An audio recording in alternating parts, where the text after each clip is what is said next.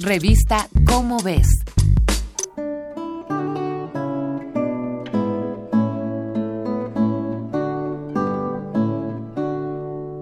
Es oficial.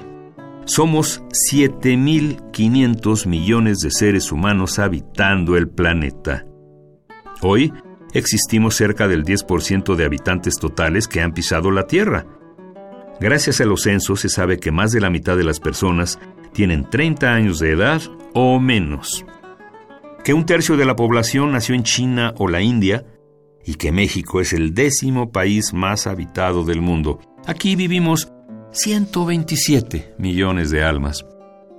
Sea cual sea nuestro credo o nuestra cultura, seamos ricos o pobres, de selva o de ciudad, todos, pero todos, necesitamos comer. A comer pancita con los agachados, que vengo muy crudo. Ay. De todo tengo, señor. La tiene suave, muy bien calientita, con su callito sabroso y gordito, su cebollita muy bien picadita. Existe una amplia gama de dietas y estilos alimenticios. Lo cierto es que hoy mueren más personas por problemas de obesidad que por hambrunas o malnutrición. A inicios del siglo XX, ser robusto era sinónimo de salud.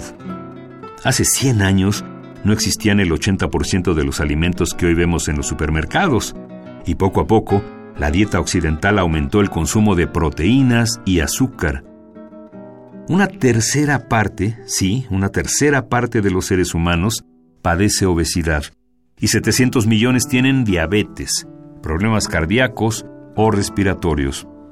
Y aunque no lo parezca, nuestra dieta impacta los ecosistemas.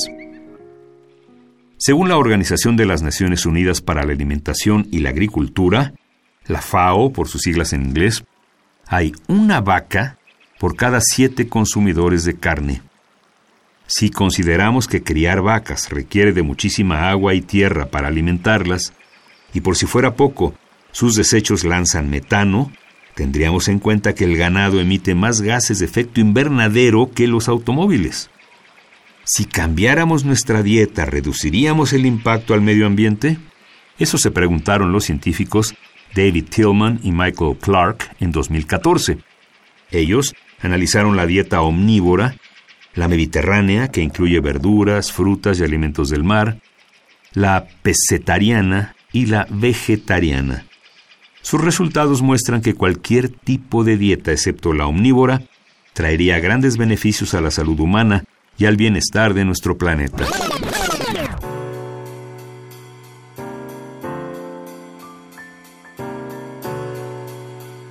Según los resultados de Tillman y Clark, con solo reducir el consumo de carnes rojas, lograríamos disminuir los daños al planeta, además de mejorar nuestra salud.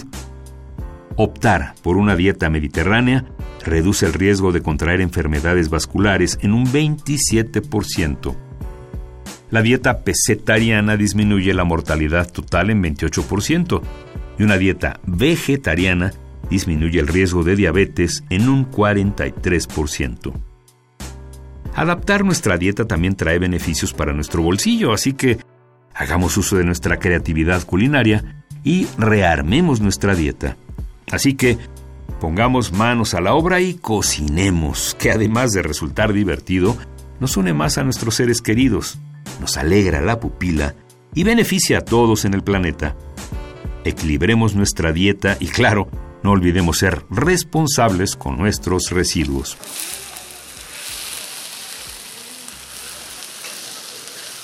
Esta fue una coproducción de Radio UNAM y la Dirección General de Divulgación de la Ciencia de la UNAM, basada en el artículo La dieta humana contra los ecosistemas del mundo, de Guillermo Murray y Beatriz Tortarolo. Tiene mole de olla sazonado con cilantro, con su rama de pasote, con su flor de calabazas o con ostra y verdolagas, frijolitos calduditos, con chilito picadito, tortillitas calientitas sacaditas del comal.